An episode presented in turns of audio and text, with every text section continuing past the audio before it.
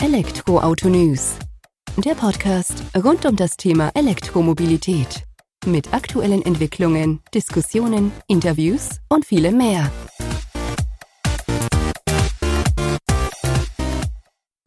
Servus und herzlich willkommen bei einer neuen Folge des Elektroauto-News.net Podcast. Ich bin Sebastian und freue mich, dass du heute wieder eingeschaltet hast, wenn es rund um das Thema E-Mobilität geht. In allen Farben, Formen und Facetten. In der aktuellen Folge habe ich Alexander Rosen von Deep Drive zu Gast. Er ist Co-Founder und Powertrain System Engineer bei dem doch recht jungen Startup, was letztes Jahr im Frühling gegründet wurde und sich der Effizienz bei E-Autos verschrieben hat. Effizienz, die man erreichen will durch Radnabenmotoren, voll elektrische, die das derzeitige E-Antriebssystem in Gänze ersetzen, aber Gewicht einsparen, Kosten einsparen, effizienter sind und vor allem dadurch eben auch mehr Reichweite auf die Straße bringen. Ganz interessante Ansätze, die sich heute schon in ich sag mal, den Fahrzeugen auf der Straße umsetzen lassen könnten, die eben unterwegs sind, aber vor allem ihre Wirkung dann entfalten, wenn sie von Beginn an mit berücksichtigt werden. In Zukunft arbeitet man weiterhin auch an der eigenen E-Plattform, die dann eben auch vermarktet werden könnte für kleinere OEMs oder Automobilhersteller, die jetzt nicht zu tief reingehen wollen und dann lieber in Anführungsstrichen nur die Karosserie und das Auto drumherum aufbauen möchten. Im Detail könnt ihr das aber natürlich Alexander um einiges besser erklären und erläutern als ich. Von daher gehen wir direkt rein in die Folge. Hallo Alexander, vielen Dank, dass ihr Zeit nimmst, dass wir uns ein wenig über euer Unternehmen Deep Drive unterhalten, das seit 2021 am Start ist. Bevor wir da allerdings eintauchen und du uns ein bisschen mehr darüber erzählst, stell dich doch gerne selbst vor und was deine Verbindung zur E-Mobilität ist, beziehungsweise wie, wie du dorthin gekommen bist. Ja, mein Name ist Alexander Rosen. Ich bin einer der Mitgründer des äh, Startups Deep Drive, ähm, letztes Jahr im Mai 2021 gegründet. Von meinem Hintergrund her bin ich ähm, Elektroingenieur, habe in Hannover Elektrotechnik studiert, danach am Fraunhofer Institut promoviert, mich danach fünf Jahre bei der Firma Bosch mit elektrischen Antrieben für Fahrzeuge auseinandergesetzt und ähm, ja generell über meine ganze berufliche Laufbahn, sowohl akademisch als auch beruflich, immer mit elektrischen Maschinen in Kontakt gewesen und ähm, eben auch das Thema Elektroautos verfolgt und äh, daher ja dem Thema schon lange verbunden. Und da ist ja auch schon die Verbindung zu, zu Deep Drive. Ihr seid ja auch, ich sag mal, in eurem Mittelpunkt, soweit ich es verstanden habe, steht ja auch der E-Antrieb. Vielleicht magst du das noch ein wenig ausführen, was sich denn da dahinter verbirgt oder was eure ja, Business-Idee ist sozusagen. Ja, ganz genau. Also Deep Drive ist ähm, originär ein, ein Startup, was sich mit elektrischen Antrieben befasst. Ähm, wer auf unserer Website mal war oder sich die Website angeschaut hat, der wird sehen, dass, dass wir dort auch etwas weiter in unserer Vision denken, nämlich ähm, hin zum Ziel, elektrische Plattformen anzubieten, Skateboard-Plattformen elektrische, für elektrische Fahrzeuge. Ähm, das Ganze ist aber immer technologisch getrieben bei uns durch den Antrieb. So, wir sind ein, ein Startup, haben eine neue Antriebstechnologie für, für elektrische Fahrzeuge, die es im Wesentlichen ermöglicht, ähm, sehr kompakt zu bauen, sehr effizient zu sein ähm, und ja, durch den Ausbau oder durch die Ausführung als insbesondere als Radnabenantrieb ähm, sehr flache und, und kompakte Fahrzeuge zu bauen. Weil er natürlich dann dementsprechend weniger Platz im Fahrzeug oder in der Plattform einnimmt, weil er dann, soweit ich es ja verstehe, auch direkt im Rad integriert seid, schlussendlich. Ja, ganz genau. Also unsere, unsere Vision ist wirklich, den, den Radnabenantrieb ähm, salonfähig zu machen ähm, wir haben die Technologie dafür und sehen eben die Möglichkeit, den Radnabenantrieb als Fahrzeugantrieb auch für die Masse durchsetzen zu können. Und auch getrieben natürlich dadurch, dass das Wort Effizienz schon mal verloren in einem der vorherigen Sätze. Ihr wollt auch somit die effizienteste Lösung beim Antrieb dann mit anbieten am Markt. Und das ist ja, glaube ich, auch der Ansatz, der euch treibt bei der Entwicklung. Ja, ganz genau. Also das Thema Effizienz ist wirklich ein Megatrend. Ähm, nicht erst seit diesem Jahr, wo, wo wir natürlich mit stark steigenden Energie- und Strompreisen allgemein konfrontiert sind, sondern bei Elektrofahrzeugen schon seit längerem. Ähm, bei Elektrofahrzeugen ist immer wieder das Thema Reichweite, ähm, Batteriekapazität, Rohstoffverbrauch, Gewicht ein, ein Treiber dafür, ja, für, für Kosten eines Fahrzeugs und auch für ähm, ja im Endeffekt die, die Wirtschaftlichkeit des, des gesamten Autos. Ähm, man muss sich das mal vor Augen führen. Ähm, heute brauchen elektrische Fahrzeuge so zwischen, in elektrischer Energie ausgedrückt, zwischen 15 bis 20 Kilowattstunden auf 100 Kilometer. Und obwohl elektrische Antriebe ja gemeinhin als sehr effizient gelten heute, ist es immer noch so, dass ähm, von diesen 15 bis 20 Kilowattstunden je nach Fahrzeug und je nach Effizienzklasse natürlich zwischen 3 und 4 Kilowattstunden, das heißt etwa 20 bis 30 Prozent im Antrieb verloren gehen. Und das ist der Punkt, an dem wir ansetzen mit unserer Technologie. Wir haben eben eine Maschinentechnologie, die, die diese Verluste deutlich reduzieren kann, so dass wir im Endeffekt mit den, den Motoren, die wir bei Deep Drive bauen, es erreichen können, dass ein Fahrzeug mit, mit identischer Batteriekapazität bis zu 20 Prozent weiterfährt. Und ähm, das ist natürlich gerade heute ein sehr wichtiger Punkt. Definitiv, da hast du recht. Ähm, das heißt aber, muss mir das dann so vorstellen, wenn ich das gleiche Fahrzeug nehme, dass dann in Anführungsstrichen nur der Antrieb ausgetauscht wird gegen euer System oder ist das dann schon auf Basis eurer Plattform, eurer Vision gedacht? Äh, nein, das ist jetzt erstmal nur ähm, Austausch des Antriebs. Natürlich ist das jetzt bei einem Fahrzeug, was, was ausentwickelt ist, immer relativ schwierig, den Antrieb so zu tauschen, eins zu eins. Dafür ist das ist immer ein zu stark integriertes System.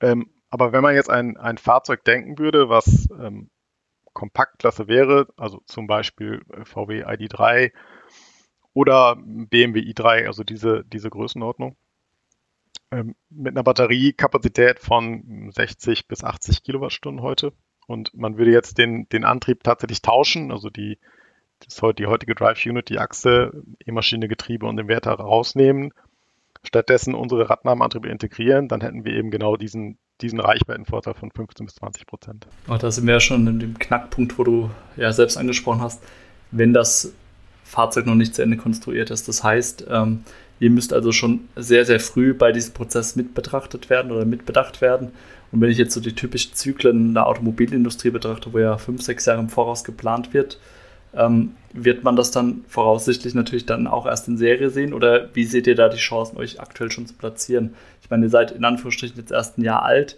Habt ihr da schon entsprechende Platzierungen erreicht, der Markt, oder was in Aussicht? Ja, definitiv. Also ähm, wir sprechen, und äh, da sind wir auch wirklich stolz drauf, wir sprechen zurzeit mit sieben der zehn größten OEMs ähm, weltweit. Ähm, alle haben starkes Interesse an unserer Technologie geäußert. Ähm, wie du richtig sagst, der Weg in die Serie ist sehr weit ähm, in, in der Automobilwelt. Äh, wir fahren deshalb eine Strategie, die zweigleisig ist. Wir, wir, wir bauen, wir zielen neben dem, dem Großseriengeschäft für, für Automobiler auch auf, auf kleinere Antriebe, auf den, was sich, was sich heute Mikromobilitätsmarkt nennt und hoffen da bereits äh, 2024 in Kleinserie zu gehen. Also in kleinen Stückzahlen, das heißt ähm, mehrere tausend pro Jahr. Das sind natürlich im Automobilbereich noch kleine Stückzahlen, ähm, in Kleinserie zu gehen ähm, und perspektivisch dann 2026 in die Großserie im, im realen Auto oder im, im echten oder im voll, im, im, im, echten Pkw-Segment. Im echten, in Anführungszeichen natürlich, auch ein, ein Mikromobilitätsauto kann ein echter Pkw sein. Aber äh, wenn wir jetzt an das, das, was man heute als, als Pkw versteht, denkt, da möchten wir 2026 in Serie gehen. Ja, hört sich sehr spannend an, aber wir haben es, oder mit dem Pkw ist klar, ist immer ein bisschen schwierig, das richtig auszudrücken, dass da jede Partei sich gesehen fühlt. Aber ich glaube, wir haben verstanden, was du meinst. Das heißt, ähm, ihr könnt aber die Erfahrung, die ihr in dem Bereich der Mikromobilität dann sammelt, auch in die Großserie auf die, äh, ich sag mal, echten PKWs dann übertragen. Also seht ihr da auch ähm, eine Quer, also sozusagen einen Vorteil für euch dann in der Entwicklung nochmal? Auf jeden Fall, ja, weil, weil natürlich ähm, das Thema, wenn wir jetzt ähm, Radnahmenantriebe verbauen, dann fährt ein, ein Auto im Mikromobilitätsbereich auf den, auf den gleichen Straßen, muss mit den gleichen Umgebungsrandbedingungen klarkommen. Das heißt, mit Salzsprühnebel im Winter, mit schlechten Straßenbedingungen, Vibrationen etc. Ähm, das, was den Mikromobilitätsmarkt unterscheidet vom, vom Pkw-Markt, ist oft die Spannungslage. Ähm, wir sind bei Mikromobilitätsanwendungen oft im Bereich 48 Volt unterwegs, während die, die großen PKWs heute eher im Bereich 400, ähm, eher sogar 800 Volt gehen, um auch schnelles Laden zu ermöglichen. Das heißt, da ist dann nochmal ein Entwicklungssprung da, aber alles, was jetzt ähm, das Thema Umgebungsrandbedingungen, Verhalten von Radnahmenantrieben in Autos angeht, äh, können wir da natürlich viel lernen. Und dieser Wechsel von 48 auf 400 Volt oder gar auf 800 Volt wäre jetzt nicht die große Hürde dann sozusagen in dem Schritt. Ähm, ja, es ist halt, äh, es muss natürlich berücksichtigt werden in, in der Elektronik, in den Halbleitern, in der Isolation. Ähm, aber es ist etwas, was, was definitiv machbar ist, ja. Nur um da nochmal unsere Hörer, Hörerinnen abzuholen vom Vorteil her, du hast jetzt vorhin gesagt, man spart so 20 bis 30 Prozent ja, Energieverbrauch, der im Moment im Antrieb verloren geht. Das heißt ja im Umkehrschluss aber auch, dass ich dementsprechend mehr Reichweite am Ende auf meinem Tacho, digitalen Tacho dann sehe und hoffentlich auch auf der Straße zurücklegen kann. Ja, ganz genau. Also wir haben, wir haben jetzt sehr intensiv Studien gerechnet mit, mit Fahrzeugen aus dem Stand der Technik von heute. Und da sehen wir eigentlich durch die Bank, ähm, dass man die, die, die Reichweite jetzt im standardisierten Zyklus, zum Beispiel im WLTP heute, ähm, um eben die angesprochenen 15 bis 20 Prozent steigern kann. Das heißt, ein Fahrzeug, was heute vielleicht 450 Kilometer weit kommt, ähm, kommt dann ja, 530 bis, bis vielleicht sogar 550 Kilometer weit. Was natürlich ein starkes Argument auch für den Endkunden ist. Jetzt haben wir diese Reichweitensteigerung, wir haben die Effizienz im Energieverbrauch dann sozusagen, die ja mit der, oder worauf die Reichweitensteigerung ja begründet ist. Und wie ist es aber vom Thema Kosten? Ich sag mal, ich kenne die Automobilindustrie jetzt auch schon ziemlich gut und äh, weiß, dass da stark drauf geachtet wird, ähm, weil ja auch eine gewisse Marge dann hängen bleiben soll. Wie seid ihr denn da positioniert? Sind da eure Radnabenmotoren vergleichbar, günstiger oder fallen die dann doch teurer aus? Weil ich denke, das wird ja dann auch die Hürde sein, um da den Einstieg neben den technischen Voraussetzungen natürlich auch in die Großserie zu schaffen. Ja, definitiv. Und äh, das war auch von Anfang an Ziel der Entwicklung und, ähm, und auch was, was wir, was wir schaffen werden. Äh, das, das, unser Ziel ist es, ähm, wettbewerbsfähig zu sein zu einem Standardantrieb heute. Das heißt, die gleichen Kosten darzustellen, wie ein Hersteller heute für seine, für seine Drive Unit, also Invertergetriebe ähm, plus E-Maschine bezahlt. Dabei aber dann den Vorteil eben der höheren Effizienz, der höheren Reichweite und auch des mehr Platz im Auto ähm, darstellen zu können. Das heißt, ähm, ja, ohne dass man das schafft, also man, man muss kostenmäßig konkurrenzfähig sein, was im Automobilbereich eben vor allem heißt, dass man materialsparend unterwegs sein muss, weil die, die Materialien, die in Maschinen verbaut sind, das ist Kupfer, das sind, Magnet, das sind Magnete, das ist, ähm, ist Eisen, also recht hochwertige, recht hochwertige Eisenbleche, die verbaut werden. Die sind sehr teuer, die sind knapp und ähm, das ist eben ein Punkt, den wir auch, auf den wir auch abziehen mit der Technologie. Wir möchten ähm, in Bezug auf, ja, man kann das ausdrücken, in Drehmoment der Maschine pro Gewicht ähm, müssen wir sehr gut sein und sind wir auch sehr gut ähm, um diese Rohstoffkosten eben im, ähm, in Grenzen zu halten und konkurrenzfähig zu werden zu den heute ange angebotenen Produkten. Wie ist es für mich jetzt als Fahrer, wenn, ich sag mal, gehen wir davon aus, euer Fahr oder das Fahrzeug mit euren Radnabenmotoren ist auf der Straße, besteht dann auch die Möglichkeit, ähm, bei der Instandhaltung, wenn da jetzt einer versagt, den auch einzeln auszutauschen? Ist das Fahrzeug hinüber oder welche Lösung habt ihr da angedacht? Weil sowas könnte ja auch vorkommen. Ja, definitiv. Also ein, ein Austausch von, von, von Einheiten ist definitiv vorgesehen und auch möglich. Wobei wir natürlich ähm, im, im, im Automobil ähm, sehr hohe Zuverlässigkeiten anstreben immer. Ähm, das ist ja auch heute schon der Fall. Das, also Antriebe oder Motoren fallen selten aus, sollen sie nicht, sind auf Fahrzeuglebensdauer ausgelegt. Falls das vorkommt, wäre ein Austausch einer einzelnen Einheit definitiv möglich. Ähm, es ist auch vorstellbar, dass man durch die, die Redundanz im System, weil bei Radnabenantrieben habe ich mal mindestens zwei verbaut, dass ich auch noch nach Hause fahren könnte mit einem defekten System, ähm, praktisch so einen, so einen Notlaufbetrieb zu, zu, zu, zu ermöglichen. Ähm, das sind Themen, die können gerade dann interessant werden, wenn man in, äh, wenn man später in Richtung autonome Fahrzeuge schaut. Ähm, dann wird es sehr hohe Anforderungen an, an Verfügbarkeit geben, ähm, weil weil Liegenbleiber einfach überhaupt nicht akzeptiert werden würden von Kunden. Ähm, das ist da ein interessanter Aspekt von Radnabenantrieben. Ein spannender Aspekt vor allem und ja auch eine schöne Tatsache, dass man dann nur zumindest ein paar Kilometer weit fahren könnte sozusagen. Auch da wird es wie mit dem Reserverad sein. Man soll es nicht ausreizen dann schlussendlich. Aber gerade das Thema Platz, wie wird das denn wahrgenommen, den ihr da gewinnt, das ist ja, denke ich, auch ein großer Vorteil für die Automobiler, wenn die ja nochmal im Fahrzeug Platz schaffen sozusagen. Ich meine, die E-Motoren an sich sind schon kompakter, wie wir sie heute kennen, äh, wodurch dann Franks und sowas in der Richtung möglich sind. Aber da wäre ja dann von meinem Gefühl her nochmal viel mehr Platz vorhanden in der, also im Fahrzeug selbst. Und äh, das Ganze hat zwei, zwei wichtige Aspekte. Das eine ist, ähm, Fahrzeughersteller oder Fahrzeugdesigner gewinnen natürlich ähm, Gestaltungsfreiheit für den Innenraum, aber auch für die Gestaltung der Karosserie. Da gibt es ein, ein, sehr interessantes ähm, Fahrzeug, was, was gerade äh, am Markt erscheint. Das ist der, der Lightyear aus den Niederlanden. Ähm, das ist ein, ein, Fahrzeug, was stark auf Effizienz getrimmt ist. Ähm, der verwendet Radnahmenantriebe an der Hinterachse und nutzt den, den zur Verfügung stehenden Platz ähm, insofern aus, als dass er das Fahrzeug sehr stark an die Tropfenform annähert. Also ähm, eine, eine, stark abfallende ähm, äh, Karosserieform zum Heck hin ähm, darstellt, was der Aerodynamik zugutekommt.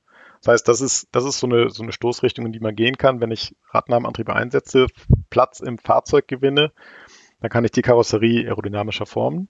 Das ist eine Möglichkeit, das Ganze auszunutzen. Es hat aber noch einen anderen Aspekt und ähm, den, den halten wir für sehr, sehr wichtig aus, aus, ähm, aus Sicht von, von Ökonomie.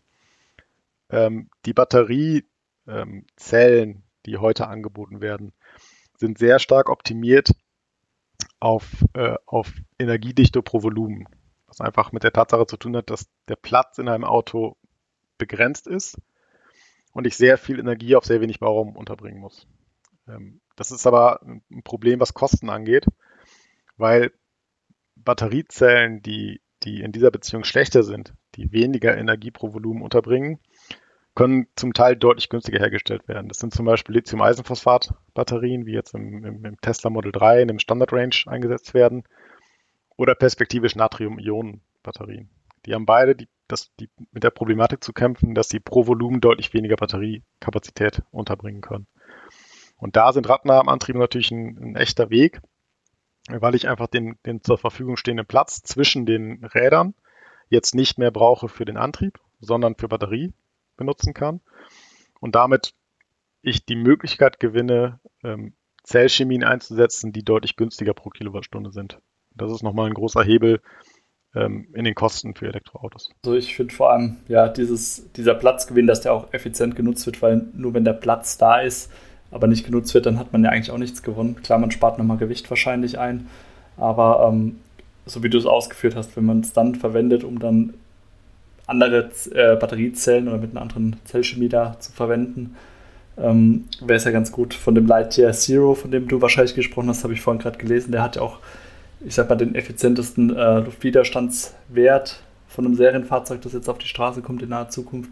Und da tragt ihr dann zwar jetzt nicht zu dem Luftwiderstandswert mit zu äh, bei, aber ähm, der Radnabenmotor an sich, wie er auch von euch angedacht ist, ist dann natürlich auch wichtiger Bestandteil, damit das überhaupt erstmal zum Tragen kommen kann vom Design her, wenn ich dich da richtig verstanden habe. Ja, ganz genau, ganz genau. Wobei wir jetzt nicht der Lieferant für den Lightyear sind, ähm, dafür waren wir, waren wir zu spät. Ähm, aber ähm, genau in, in die Richtung kann es eben gehen. Und äh, wie ist es, also beim Verbrenner kenne ich es zumindest so, dass der Motor ja auch eine gewisse Knautschzone dann sozusagen ist bei einem Frontunfall. Äh, bei E-Motoren spielt er wahrscheinlich schon eine untergeordnete Rolle, sage ich mal, weil er weniger Platz einnimmt. Aber wenn das bei euch verschwindet, das wird ja auch eine Herausforderung dann trotzdem für die Automobiler sein, das Fahrzeug entsprechend sicher auf die Straße zu bringen. Müsst ihr euch damit auch beschäftigen oder sagt ihr, ihr bietet eure Lösung an und ähm, schaut dann, dass die Automobilindustrie oder die Hersteller selbst daraus lernen?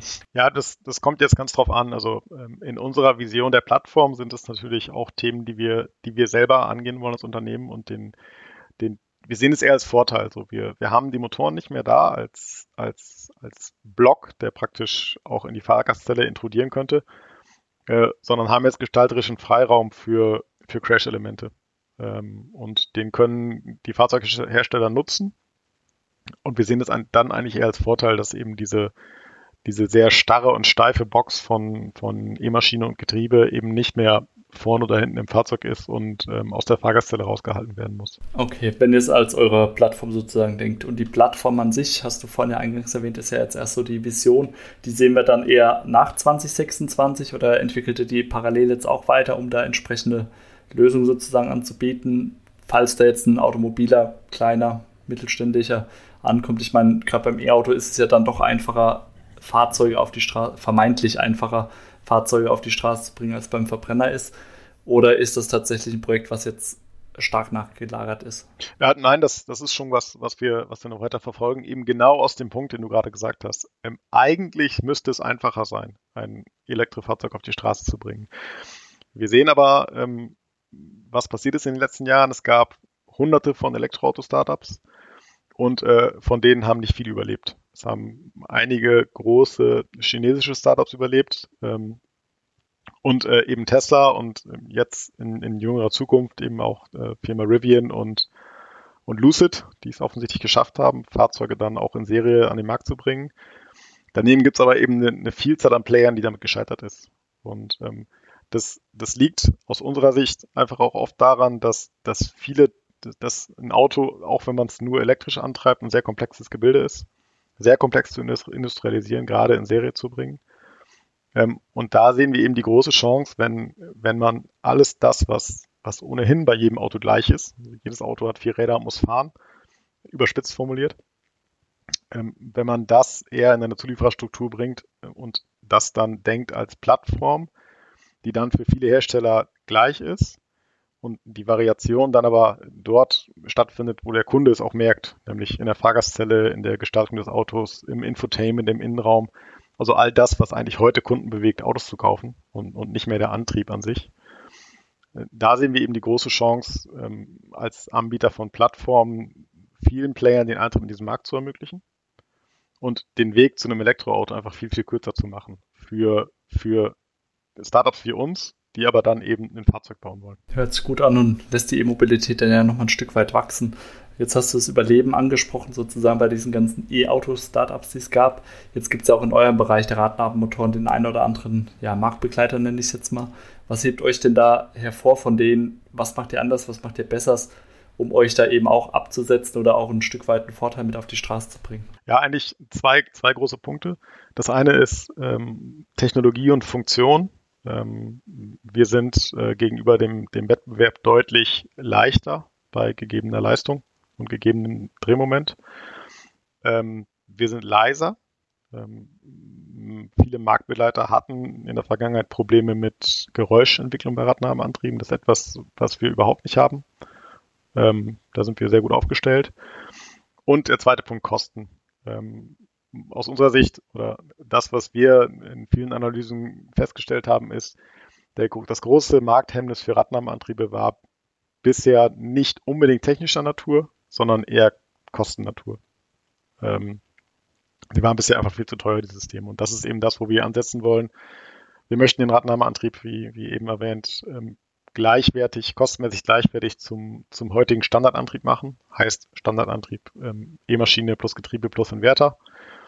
Und aber die großen Vorteile von Radnahmeantrieben bieten. Das ist das, was uns abhebt vom, vom Wettbewerb. Vielen Dank für die Einblicke, Alexander. Da haben wir doch einiges mitgenommen jetzt schon heute von Deep Drive, wo du uns hast äh, einblicken lassen. Ich denke, wir tauschen uns da vielleicht in naher Zukunft dann nochmal aus, wenn die Gespräche vorangeschritten sind mit den sieben OEMs und wahrscheinlich mit der Industrie an sich und würde mich interessieren und wir werden es auch definitiv verfolgen bei uns auf dem Portal, wo die Reise für euch denn hingeht. Das war auch dann also schon wieder der Elektroauto-News.net Podcast in dieser Woche, diesmal mit Alexander Rosen von Deep Drive, der uns doch sehr interessante Einblicke gegeben hat, wie ich finde. Äh, ich muss mich entschuldigen, am Ende habe ich ihm das Wort abgeschnitten und wir konnten es nicht mehr verabschieden, aber hat mir dann im Nachhinein nochmal gesagt, dass er auf jeden Fall gerne nochmal bei uns vorbeischauen wird und über die Entwicklung des Unternehmens berichten wird. Von daher dir vielen Dank fürs Zuhören. Wenn du möchtest, hinterlass uns eine positive Bewertung bei iTunes, Spotify oder Co. Und würde mich natürlich freuen, wenn du kommende Woche wieder einschaltest, wenn die nächste Folge des elektronews.net Podcast online geht. Mach's gut, bis dahin, ciao.